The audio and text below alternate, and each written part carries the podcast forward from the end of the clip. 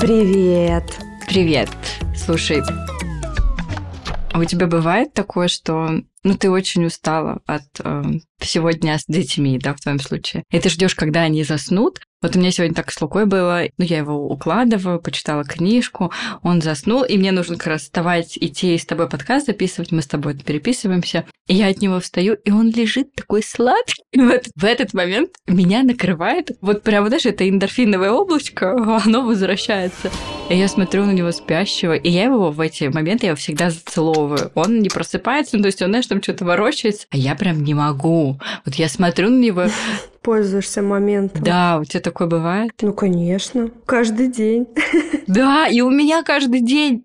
Вроде злишься, там что-то уже уставшее, да? Да, да. А все равно засыпает, и сразу все забывается. Да, особенно вот когда выходные, когда ты весь день с ребенком, а у нас выходные, ну, может, третий день с Лукой, он не ходит в детский сад, да, мы все время вместе. И ты ждешь, вот когда он уснет, Угу. потому что у тебя потом какие-то свои дела, и вот он заснул, спит, лежит. Я такая, господи. Короче, меня прям вот эти моменты, меня прям накрывает в эти моменты опять вот этим каким-то эндорфинчиком. И вы слушаете подкаст о материнстве, который мы назвали в честь самой популярной фразы наших детей.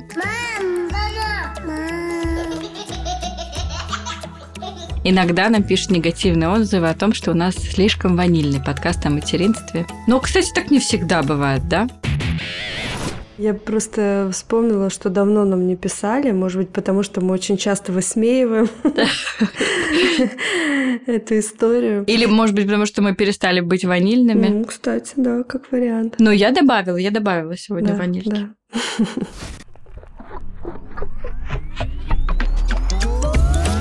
Меня зовут Карина, моему сыну Луке 5 лет, и мы живем в Германии, в Мюнхене. А меня зовут Тоня, у меня двое детей, старшего сына зовут Олег, и ему 6 лет, а младшего зовут Илья, и ему 2 года. И мы из Москвы. Ох, как дела? М, Хорошо. Подумала, она так подумала, почесала голову. Нет, это просто обескуражило меня сейчас, потому что я там два часа тебе рассказывала о том, как прошел мой день, пыталась перенести запись. Как дела? Ну, я просто послушала подкасты других людей, они иногда интересуются, как дела. Потому что они не дружат в жизни, поэтому интересуются. А вот с тобой 24 часа на связи. При этом мы никогда не спрашиваем, как дела друг у друга. Сразу по делу. Сразу выкладываем. Ну ладно. Я видела, что у вас там огромные сугробы. Огромный, да, и конца и края им нет. Но обещают потепление, я очень жду. Но нет, сегодня уже пошел мокрый снег. Все, уже говорят плюс. Вот это самая неприятная пора в Москве начинается. Ее пережить и как заживем, девчонки, кто из Москвы, потерпите немножко. И не только из Москвы. Мне сегодня моя интернет-подружка из Петербурга присылала э, видео. Оно было не очень цензурное. Ну, просто я выкладывала в сторис, как мы на велосипедах катаемся в Мюнхене. А она отправила мне видео, и там была тропинка, которая просто как лужа полностью. И вот она говорит, я хочу пойти погулять по тропинке, но я не могу, потому что там лужа, и мне нужно обходить эту тропинку мокрую по сугробам, но по сугробам я тоже пройти не могу, потому что тут бесконечное количество собачьих какашек. Я говорю, Яна, я даже не знаю, что тебе сказать. Ну, в общем, ждите весны. А у меня сегодня был прекрасный день. Я сейчас тебе объясню, почему он был прекрасный, и ты меня поймешь. Когда мы переехали 4 года назад, даже больше 4 лет назад в Европу, Лука был очень маленький, и я приехала, и постоянно залипала на вот эти европейские семьи, которые едут все на велосипедах. Мама, папа, двое детей, трое детей, один ребенок, каждый на своем велосипеде, и они едут такой кучкой, стаей, и знаешь, я все время на них смотрела. Лука еще был маленький, когда мы переехали, ему еще не было двух лет. И я смотрела и думала, вот когда-нибудь у меня так будет. Вот это прям вот тот самый момент, который ты визуализируешь. Вот что-то связанное с твоей семьей, что ты очень хочешь, чтобы у тебя так тоже было. И вот сегодня у нас была первая поездка, когда мы были втроем на трех разных велосипедах. Потому что до этого у нас было, мы ездили втроем, но Лука сидел в кресле у папы, или мы с Лукой ездили вдвоем, каждый на своем велосипеде. А сегодня мы ездили втроем, всей семьей катались на велосипедах. Я сняла кучу видео вообще этого дня. Я понимаю, что у нас еще будет очень много поездок. Теперь это уж точно мы будем втроем ездить на велосипедах чаще и больше. Но у меня сегодня был очень хороший день. Я прям внутренне такая, знаешь, дождалась. Ну, это классно. Это круто. Мне кажется, вот у каждого есть что-то такое, да, чего ты хочешь как-то на будущее, а потом оно получается, и ты такой, вот мне в такие моменты даже немножко грустно становится. Да, потому что все меньше и меньше вот этих пунктиков каких-то желаемых, да, которые ты закрываешь свой виш-лист или как это, тудушка, назови его как угодно. То есть это закрывается, но с другой стороны, это очень ценно и памятно вот эти воспоминания. Ну, это типа, знаешь, как первое путешествие, вот когда вы там впервые отправляетесь в путешествие втроем, например, или вот в вашем случае в четвером, да, это же тоже ну, что-то новое. Это прям здорово болтаем вообще-то, уже сидим. Да-да. А у нас сегодня тема для обсуждения. Чуть не слили эпизод и не сделали болталку. В общем, девочки, мы сегодня хотели обсудить Тоней такую тему. А мы сегодня будем говорить про развивашки. Тему, которую обожают все, наверное, мамы, потому что самые популярные рилсы и вообще самые частые запросы, как развивать детей. Вот, у нас сегодня не будет инструкций. Для этого мы попросим вас написать нам, если вы хотите прям конкретный эпизод с экспертом по раннему развитию. Мы, конечно, к нему подготовимся более основательно. А сегодня мы просто вспомним, как мы развивали и развиваем наших детей. Да, мы сегодня будем делиться своим опытом и, что важно, своим отношением к развивашкам спустя уже, ну, 5 и 6 лет материнства. Да, практически 7 уже, да. Да, потому что у нас опыт такой уже есть, и мы с Тони можем просто, опять же, посмотреть назад и даже с тобой интересно обсудить, как мы к этому относились тогда и как мы относимся к этому сейчас. И я уверена, ну, по крайней мере, в моем случае, это просто две совершенно разных мамы, поэтому это будет здорово обсудить. Ну, и я, конечно, с тобой согласна, что если девчонкам нашим нашим слушательницам будет это интересная тема, ну, в таком серьезном рассмотрении, либо с экспертом, либо чтобы мы прям четко вспомнили, в каком месяце что мы развивали, какие досочки Сегина мы предлагали. Если вам это интересно, пожалуйста, напишите нам об этом куда угодно, в запрещенную социальную сеть или в Телеграм еще лучше, если напишите об этом в отзывах в Apple подкасте или еще где-то. Будет здорово. Если напишите, то мы обязательно запишем. А сейчас начнем. Тоня, ты знаешь, я всегда люблю прям с самого начала ты когда была беременна, ты думала о развитии ребенка, о том, что ты его будешь развивать, и были ли у тебя вообще какие-то желания вот именно развивать ребенка, развивашками заниматься? Слушай, ты знаешь, мне кажется, что вот эта вся история с ранним развитием, не знаю, вот как у тебя, но меня она настигла уже после рождения ребенка, и все рекомендации нейропсихологов всей Руси долетели до меня, наверное, спустя полгода после моих родов. Поэтому нет, во время беременности я еще не задумывалась о раннем развитии, но я представляла себе, что я буду там играть с ребенком. Это было похоже скорее в моих мыслях на какое-то естественное развитие, что мы будем с ним гулять, я вот буду ему показывать э, этот мир, рассказывать о нем. Но потом до меня же долетела вот эта вся информация о том, что есть план, занятия, какие занятия. То есть я в это все углубилась. И, конечно, меня немножко перекрыла вот эта вся история. Я прям стала фанатом вот этого всего всего, покупала все пособия, слушала, смотрела все рекомендации, как эти пособия применять потом. Но я думаю, вы знаете, о чем я говорю, понимаете. И, в общем, да, у меня был прям некий план, прям день был расписан по минутам, э, чем я занимаюсь, там, с утра, завтрак, прогулка, занятия, сон, вот это все. И ты знаешь, мы когда записывали сейчас э, подводку на нашем сегодняшнем выпуске, меня прям немножко в сердце защемило. Мне стало очень жалко, что вот в период моего раннего раннего материнства не было у меня такой Тони Карины, которая бы меня чуть-чуть успокоила. Потому что нервозность на этой теме была колоссальная. Вот я вспоминаю, да? Согласись? Да, да, была. Вот. Поэтому так. Как у тебя было? Слушай, у меня чуть иначе было. Я думаю, ты даже помнишь, что когда я была беременна, я подарила крошки Олегу этот чемоданчик как-то вот этот а, с какой-то уже развивашкой, потому что я была беременная. Так уже, вот, я же тебе говорю. А, ну, как бы Олегу-то уже было полгода, когда ты была беременна. Да, а я уже штудировала вот это все. Я тебе уже подкидывала что-то, я помню. Я помню, что нейропсихолога закинула тебе я. Нет, нет, подожди, нет, нейропсихолога закинула мне не ты. Блин. И я даже сейчас расскажу дальше, как я с ней познакомилась, потому что если бы ты мне его подкинула, я бы тебе этот наборчик не подарила. А. О чем мы говорим? Мы говорим о том, что я не знаю, продаются ли они сейчас, а во времена нашего материнства были такие наборчики, по-моему, они называли как-то умница, да? Это были наборчики, там английский, чтение, творчество. Помнишь, вот этот чемодан а, я, я тебе принесла, это, это же еще тяжелое, да, ты еще да. в Австрии везла, да вот это все, короче. Я рассказываю, я была беременна, и я вот уже прям штудировала все это, серьезно. Но тогда еще нейропсихолога этого не было. И я, значит, вот как-то смотрела по брендам, что они могут предложить. Мне было так интересно. Я понимала, что это очень странно покупать себе беременной это, поэтому я покупала это Олежки.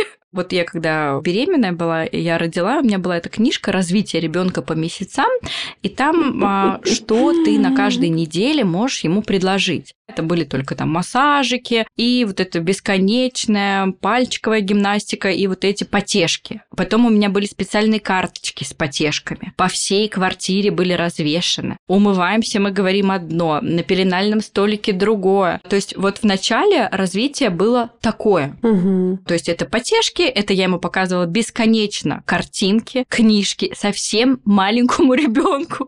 Сейчас мне кажется это странным, да. но чтобы вы понимали, понимали, я показывала своему шестимесячному ребенку картины великих русских художников. Я говорю серьезно, эти карточки дома на у меня были, у меня их было просто, они до сих пор в Москве где-то у меня в доме остались, просто стопки были вот с этими картинками, которые я ему показывала. Откуда у меня вот это желание было развивать его, я сейчас не могу проанализировать, мне кажется, я в детстве не наигралась с куклами. Возможно. Или наоборот, я с ними много играла, мне это нравилось. Короче, угу. что-то вот такое было, потому что у меня это желание, я не знаю откуда. Или в учительницу, может быть, игралась. Может быть, может быть, да. Я вот сейчас с тобой говорю, потому что дети в моей семье, с которыми я имела опыт до Луки, да, на которых я там училась, подгузники менять, купать, массажики делать, там не было никаких развивашек ни у кого. Угу. Ну, правда, я не помню, чтобы мы с Миланой всем этим занимались. То есть это появилось и родилось во мне именно угу. вот в момент моей угу. беременности. А в 6 месяцев я прекрасно помню этот прекрасный день. Мы были где-то в Испании, Лука спал, я открыла YouTube, и мне прекрасный YouTube подкинул э, видео Валентины Паевской. И с той поры моя жизнь просто полетела, вообще стремительно полетела. А, а как она полетела? Я хотела сказать, полетела в какое-то плохое место, но, конечно, нет. Я до сих пор считаю, что ее польза, которую она мне принесла, она гораздо больше вреда. Знаешь, врачи всегда соизмеряют пользу и вред, и я вот решила тут как врач. И да, из восьми месяцев бедный Луковка сидел у меня уже почти за столом, играл в магнитную рыбалку, у него был пластилин уже в 9 месяцев, я его учила делать колбаски. И вот я сейчас тебе все это рассказываю, мне кажется, это, конечно, слегка кринжовенько. Ну, потому что сейчас я вижу девятимесячных детей, и мне кажется, они совсем маленькими, да, отстаньте от них. Пускай они ползают, слюнявят все вокруг, я не знаю, жрут бумагу в конце концов. Но нет, Луке повезло чуть меньше, потому что он первый единственный ребенок. Он, ну, не 8 месяцев, 8 месяцев я ему только купила стол но с 10 месяцев у него были занятия. Вот прям с 10 точно, потому что это все запротоколировано. У меня есть фотографии, у меня есть видео, где как раз эти досочки Сегина, а, где как раз этот пластилин, а, пальчиковые краски, магнитная рыбалка, палочки счетные, которые мы кидали в бутылочку, разные потом всякие фасолинки, все эти сенсорные коробки разные с крупой, со всем чем угодно, с игрушками. Все это было в его жизни очень активно. Вот, наверное, с 10 месяцев до двух лет очень много. У меня действительно был план занятий. Кому интересно, как это делать, напишите, расскажу. Был план занятий на неделю, в котором были прописаны, где мы что развиваем, где мелкую моторику, где крупную, где творчество, где интеллект. Это было все распределено по дням недели. Да, очень активно этим занималась.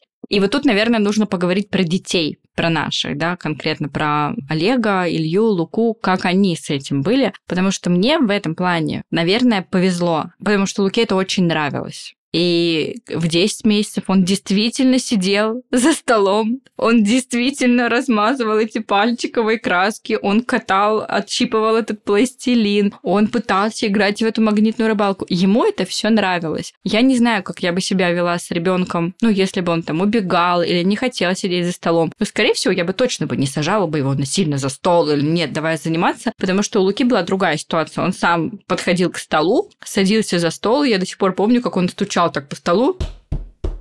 И это значило, что типа, мама, давай мне игры, давай э, заниматься. То есть в этом плане мне повезло, поэтому у него не было никакого негативизма к этому, ему это нравилось. И, возможно, из-за того, что я видела реакцию, что ему нравится, мне хотелось как-то, ну, это продолжать, заказывать новые игры, новые пособия, новые кумоны, тетрадки. То есть у ребенка был на это отклик, и, соответственно, я продолжала этим заниматься. Как у тебя было у детей? Слушай, ну у меня очень похожий опыт. То, что у нас тоже были планы занятий, все пособия, вышеперечисленные тобой. Но у меня, конечно, ребенок с другим темпераментом. Я не раз об этом рассказывала в подкасте, который не любил сидеть за столом, которому нужно было предлагать что-то интересное, как-то его заинтересовывать, чтобы его внимание немножко привлечь процесс. И я, конечно, изощрялась. Ох, я изощрялась. Я вот вспомнила про какой-то мне чемодан мальчик сейчас говорит.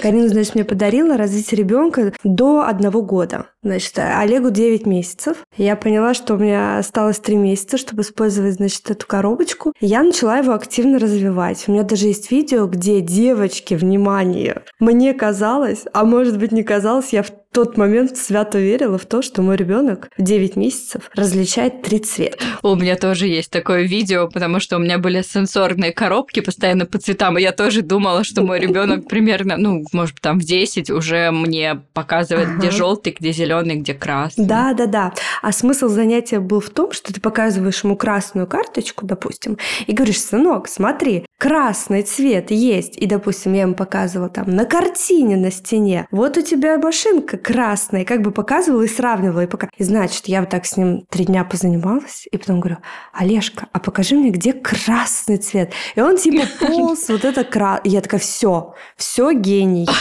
Короче, это сейчас это все смешно, конечно, вспоминать, но тогда я реально в это верила. Потом, естественно, он пошел, точнее, пошел, побежал, и так он бегал до четырех лет. И я за ним вместе с этими всеми пособиями, но не суть. Интерес у него был, если, конечно, это как-то в игровую деятельность все переводить. Я тогда жутко стрессовала, что вот он у меня не может посидеть пять минут за столом, но тем не менее, ты знаешь, он все знал, все делал. Вот как-то я так придумывала, то есть знания я в него вкладывала, которые мне нужны были, чтобы он усвоил. Но мне приходилось прилагать усилия. Но вспомнила, знаешь, какой момент? Вот за вот этим всем неврозом, связанным с этой темой, я упустила в один момент э, какой-то... Это мне уже нейропсихолог на диагностике сказал, когда она меня спрашивала примерно во сколько он, допустим, начал ходить по лестнице без рук. Я такая вспоминаю, ой, да вы знаете, еще двух лет не было. Она, м-м. Потом, а когда он отказался от подгузников, допустим, я уж не помню, по-моему, до двух тоже. Ну, то есть я вот эти моменты, которые действительно важны были, вот и нейропсихологу, да, там для оценки какой-то, я упускала. Но мне почему-то очень было важно, чтобы он у меня знал треугольник, квадрат и круг в два года. Короче, мне кажется, что в первую очередь нужно, конечно, ориентироваться на своего ребенка. Я не призываю там вот полностью исключать какое-то раннее развитие, нет. Но не делать такого большого акцента, чтобы это не переросло в какое-то состояние неврозности и у мамы, и у ребенка, и чтобы, как Карин сказала, у него не случился негативизм, что часто бывает у детей, когда они вообще отказываются от какой-либо деятельности совместной с мамой. Вот за счет того, что мама слишком акцентирует какое-то свое беспокойство, и ребенок не может его удовлетворить, и ему кажется, что вообще это ему не нужно. Короче, вот, избегайте. Я хотела подольше с тобой остановиться на как раз неврозности, потому что, ну, это важная история, и я уже говорила как-то в подкасте, да, что по роду своей деятельности я маркетолог. И много лет я работала в маркетинге с брендом, который связан с материнством. И я могу сказать, как эксперт и как профессионал, что, к сожалению, весь маркетинг, связанный с материнством, строится на боли мам. Ну да, да. Вот весь. Все давят на то, что ты либо плохая мама, либо что у тебя ребенок плохо ест, либо что у тебя ребенок плохо спит, либо что у тебя ребенок недоразвит, там физически, умственно, либо что у тебя ребенок ходит в мокром подгузнике, в конце концов, да. Протекающим. Протекающим, да. По ночам. То есть, к сожалению, все, наверное, кроме нашего подкаста в материнстве, построено на материнской боли. Один наш подкаст на материнской любви, Тоня, ты посмотри, как я хитро закрутила, да? Ты просто погляди. Ну так вот, и, к сожалению, большинство экспертов, даже уважаемых нами, да, они также работают и действуют, э, давя на боли матерей. Это то, что мне не нравится. От этого берется вся нервозность. Приведем пример вот э, этих э, всем известных видео от нейропсихологов. Я даже не говорю про конкретного, да, хотя мы все понимаем, про кого мы говорим, но любые другие. А я даже вот тоже, мне попадаются рилсы в запретограмме, я тоже это вижу, что тебе кажется, что если твой ребенок, я не знаю, в год не нанизывает колечки на пирамидку, что это все, что это значит, что что-то с ним не так. И как бы вот тут вот мне хочется спустя пять лет опыта сказать это bullshit. Если ребенок не собирает кольца пирамидки, это еще вообще ничего не значит, девочки. И такое, то, что, что с ребенком что-то не так, может говорить только человек, который видит и обследует конкретно вашего ребенка. Не какой-то человек из экрана, да, вашего смартфона или компьютера, айпада, чего угодно, а только человек, который имеет дело и с вашим ребенком. Это может быть педиатр, невролог, это может быть нейропсихолог, это может быть психиатр. Тот, кто видит конкретно вашего ребенка и говорит, что с ребенком что-то не так, ему еще можно поверить, но с другой стороны лучше еще второе мнение взять. А человек с экрана точно не может, к сожалению или к счастью, что-то сказать о конкретно вашем ребенке. Поэтому не верьте и не слушайте. И если вам говорят, что если до пяти лет, да, ребенок не завязывает шнурки и все, ну, я лично знаю людей, у которых немало высших образований, они очень умные, успешные люди, которые водят машины, велосипеды, не рукожопы. Но они не то, что не умеют, понятное дело, что там в 40 ты уже умеешь, но в детстве они этого не умели, они научились этому в гораздо позднем возрасте. То есть нельзя по одному какому-то сообщению, по одному вот такому пункту судить вообще ребенка и всю его будущую жизнь. Плюс нужно не забывать, что дети созревают в разном возрасте. Вот в разном возрасте. Если он не умеет собирать пирамидку в год, но он научится ее собирать в полтора года. Просто ему нужно время. Нет, ну правда, ну согласись, у тебя вот было что-то такое, что Олег не мог в определенном возрасте, но потом этому очень легко научился? А ты знаешь, вот э, так как у меня опыт уже двойного материнства, я тебе скажу так, что вот если с Олегом у меня была цель научить его всем вот этим вот элементам раннего развития, с Илюшей у меня такой цели не стояло. Я уже была более расслабленная мама, и мне кажется, что не было такого градуса на него давления в этом плане. Но ты знаешь что? Вот он сейчас пошел в группу раннего развития, и то потому, что я как-то хотела наш досуг разнообразить с ним, и мы туда пошли. Так вот, у них была памятка, что значит ребенок э, должен уметь делать в два года. И я поняла, что в принципе-то все пункты у Ильи закрыты, хотя с Олегом, чтобы закрыть эти пункты, я предлагала столько усилий. Ну просто. Я просто конкретно ходила по этим пунктам и учила его. А Люша у меня, допустим, выучил, а, что такое круг, а, смотря на сковородку, понимаешь? Ну вот грубо говоря, да? То есть я не говорила, вот это круг, посмотри. Я говорила, Илюш, смотри, вот луна, она круглая, или вот солнце, оно круглое. То есть вот какие-то такие вещи, которые, в принципе, можно было бы закрыть и занимаясь просто естественным развитием, да, специально его ничему не обучая за столом. Я к этому веду. Поэтому не знаю, слушай, наверное, мы с тобой тоже сегодня обсуждали, что э, мы сейчас сравниваем детей, да, наших и, допустим, детей, с которыми не занимались ранним развитием, они абсолютно одинаковые. Да, да, у меня как раз был такой шок, когда я переехала, потому что у меня и русскоязычные подруги и в Роттердаме, и здесь, и не было ни одной какой-то шибанутой мамы развивашки, которой была я. Я, ну вот, серьезно была такой.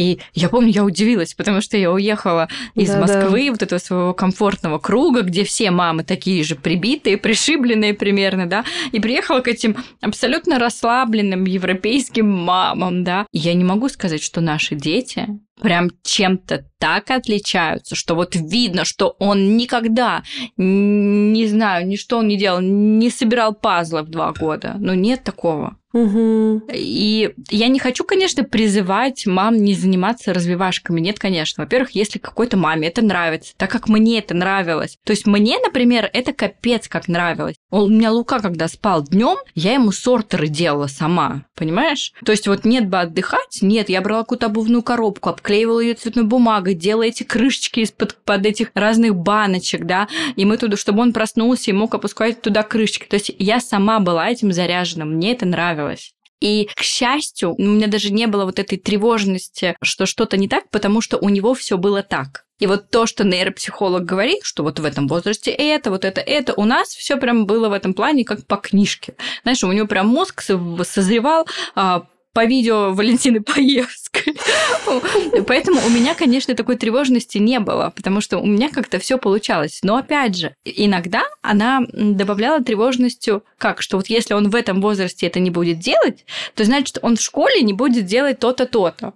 И мне было как бы страшно за будущее, не за настоящее, что он сейчас что-то не умеет, а мало ли что что-то не будет получаться потом. Ты упустишь. Да, да. То есть вот у меня был вот этот момент тревоги. Я про этот момент тревоги и говорю все время. Не потому, что у меня там ребенок тоже что-то не мог делать э, в определенном возрасте, а именно, что я что-то упускаю. Если там я не позанимаюсь с ним по пособиям, а вдруг он там через год, не знаю, не пойдет и не заговорит там на двух языках, грубо говоря. Поэтому, да, в этом плане, конечно, был сильный градус давления. Так вот, и что я хочу сказать мам, если вам развиваться занимашкой, занимашками. Вот, видишь? Вот это вот правда, занимашками вы должны заниматься.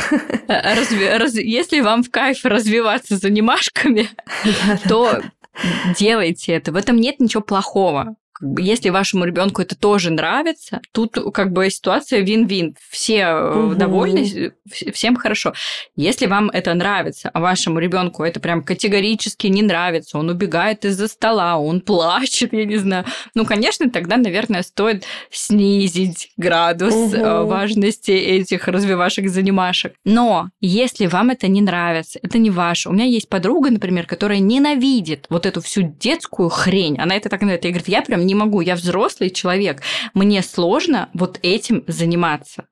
Вот прям сложно, то тогда я вижу два варианта. Первый вариант отличный, супер, вообще подходит для всех, для человека, где бы он ни жил просто, в городе, в деревне. Это естественное развитие. У нас про него были эпизоды. Мы с Тони за него очень активно топим. Есть и развитие в быту, есть развитие на улице, где также все текстуры ребенок может потрогать на улице, все фигуры, цвета, он все может изучить на улице. Мелкую моторику отлично развивать на улице, если ребенок играет с какими-то палочками, камушками, вот этим всем. Крупная моторика тем более еще лучше развивается на улице, чем дома, гораздо лучше. Просто живите свою обычную взрослую жизнь с ребенком, поясняя ему что-то, да, Давай просто ребенку естественно развиваться в том плане, что если он у вас на улице ползает по траве, значит, ему нужно ползать по траве, значит, ему нужен этот сенсорный опыт прикосновения травы к ладошкам. Просто не ограничивать его в таких моментах. Или хороший вариант всегда – это вот детские клубы, про которые ты говорила. Ну, с этим могут быть проблемы у людей, которые не живут в больших городах или живут в каких-то там маленьких э, поселениях.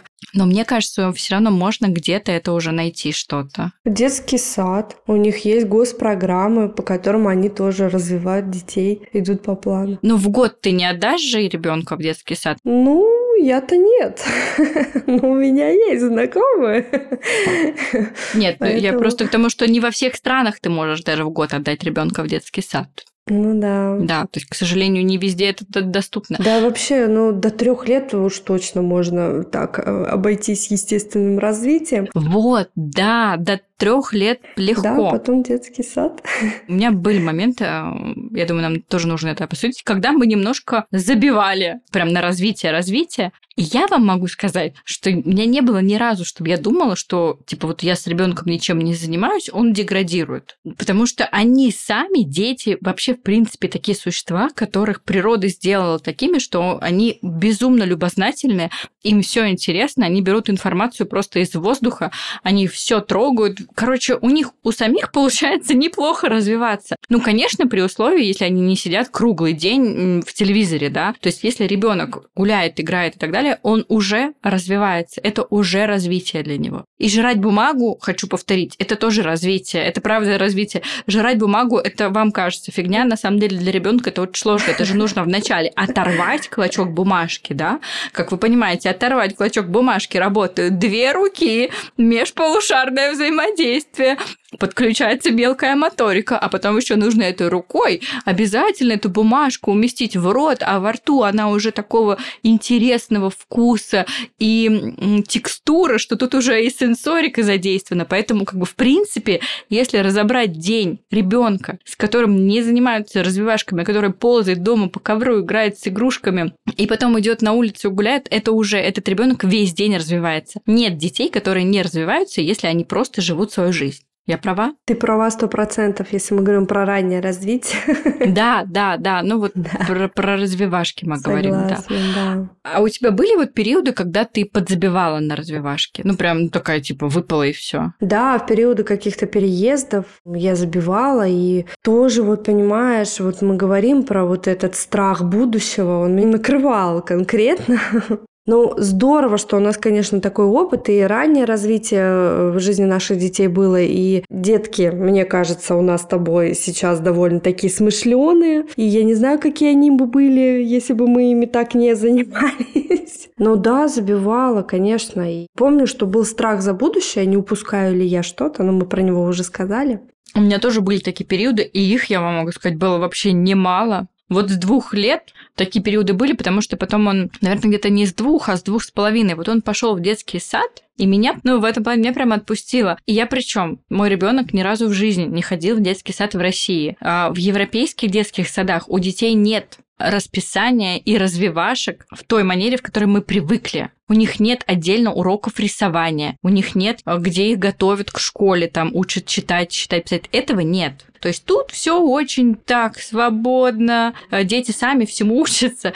И даже при таком раскладе, где я знала, что с детьми их не сажают за стол, с ними там специально не занимаются, я все равно была расслаблена. Потому что все равно ребенок приходил с какими-то поделками. Первый детский сад у него был монте детский сад, и там они тоже, конечно, они рисовали, играли с крупами, но все это было вообще без какого-либо принуждения. И мы перестали, я стала меньше заниматься с Лукой дома именно тогда, когда он пошел в детский сад. Во-первых, из моей жизни исчезли все планы развития. У меня было такое, что он приходит из сада, мы идем гулять. Если мы не погуляли, мы можем посидеть дома, да, что-то полепить, порисовать, а, там, поклеить, позаниматься по тетрадкам, поиграть в настолки, что-то такое. Но это было не каждый день, это было не постоянно. У меня не было какого-то суперплана. Вот с двух с половиной лет, сейчас Луке уже будет шесть лет скоро, у меня этого плана нет. У нас есть шкафы с играми, да, Лука может подойти, э, взять игру, предложить что-то нам. А мы можем отказать, сказать, нет, я не хочу сейчас играть. Также у нас всегда под рукой у него карандаши, раскраски, альбомы.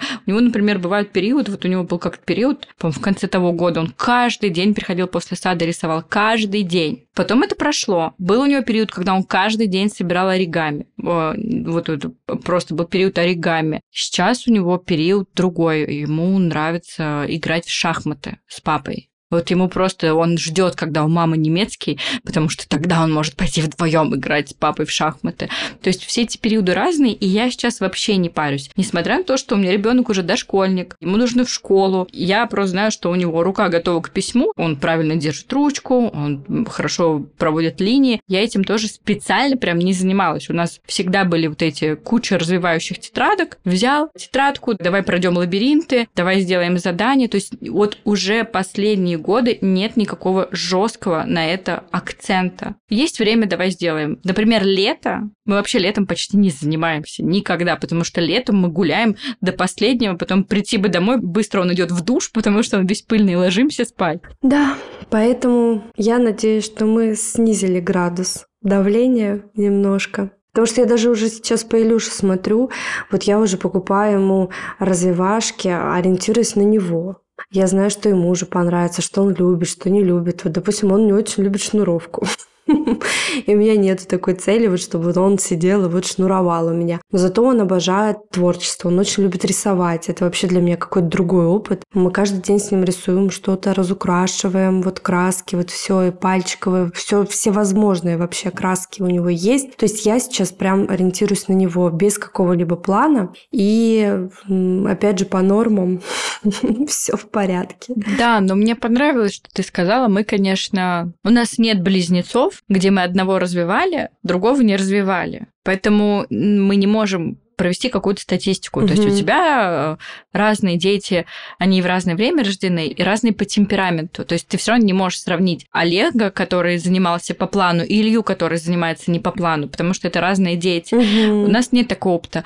Я не знаю, как повлияли развивашки ну, да. на Луку или нет, потому что, ну вот единственное, что я думаю, что возможно, что он какая-то у него вот усидчивость есть, она, да, и в принципе все, кто его видит, и все, кто с ним имеет дело, это какие-то учителя, а мы сейчас много с учителями имели дело за последнее время. Все хвалят, да, вот его какую-то концентрацию, его усидчивость. Ой, слушай, а можно я тебя добавлю? Это тоже интересный момент, и я хочу успокоить. Вот у меня же Олег не сидел за столом, угу. но у него довольно рано появился вот э, спорт. Угу. И сейчас все учителя вообще выделяют Олега именно за усидчивость. Ты представляешь? Я вот помню, как ты этого боялась раньше. Да, то есть это тоже оказалось вот какой-то опыт. Дозревает, может быть, тоже. Кто-то дозревает, да. Ну вот, да, я поэтому посмотрим. Мы сейчас тоже, ну, наши дети только и пойдут в первый класс. Кто знает, может, мы такие во втором классе. Все пропало. Нужно было заниматься развивашками. Но я думаю, что нет. Я думаю, что нет. Я думаю, что мы в плюс-минус все правильно делали. Меньше бы нервов, конечно бы, ну, что поделать, а, время уже не вернуть. Но в целом, правда, я не знаю, как на это. У меня есть подруги, которые говорят, что, конечно, все эти развивашки повлияли на Луку. Ты что? Ты видела других детей? А я думаю, что это смесь. Это смесь и темперамента, и смесь всего. Ну да, конечно, он чуть проще, там сидит за столом, наверное, с этими тетрадками, потому что он их с детства, с раннего видит, чем ребенок, которых, например, никогда бы не видел, да. Какие-то задания ему уже прям знакомый, он их понимает э, сразу же, что с ними делать. То есть ему не нужно с этим разбираться, потому что у него этот навык есть. Но в целом, я думаю, даже если бы я в 4 начала бы с ним этим всем заниматься, это можно было бы тоже быстро наверстать. Ну, посмотрим, как у них будет школьная пора, как будет школа. Не переключайтесь. Не переключайтесь, да. А плоды наших развивашек и недоразвивашек мы скоро с Тони будем ощущать на себе ежедневно. Да. Я надеюсь, что мы поделились с вами нашим опытом и что он был вам интересен. Хотелось бы еще раз подчеркнуть, что если вам интересен не только наш опыт, но и обсуждение этой темы с экспертом, или вам интересен наш опыт, но уже такой более детальный, чтобы мы, там, не знаю, перечислили все пособия, например, с которыми мы работали. Мы с не можем это вспомнить, я думаю, но нужно просто над этим будет посидеть, пересмотреть все видео и фотографии, да, Тонь? Mm-hmm. Все корзины покупок каких-нибудь. Ну, в общем, да, я думаю, что мы можем это сделать только если вам это будет нужно. А мы это можем узнать только если вы нам об этом напишите. Я уже себе напоминаю этих людей, знаешь, которые поставьте 100 огоньков на эту сторис, и тогда я вам расскажу продолжение. В общем, считайте, что это из этой же оперы. Так что, девочки, приятного вам времяпрепровождения с детьми. Обнимаем и всем хорошего дня. Пока-пока. Пока-пока.